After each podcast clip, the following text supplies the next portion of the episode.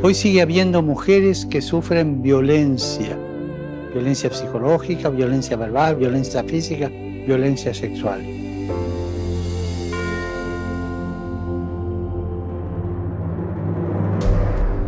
Es impresionante el número de mujeres golpeadas, ofendidas, violadas.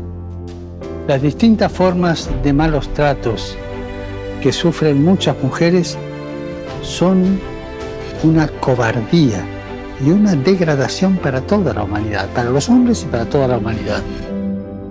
Los testimonios de las víctimas que se atreven a romper su silencio son un grito de socorro que no podemos ignorar.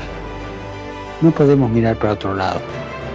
Recemos por las mujeres que son víctimas de la violencia, para que sean protegidas por la sociedad y para que su sufrimiento sea considerado y sea escuchado por todos.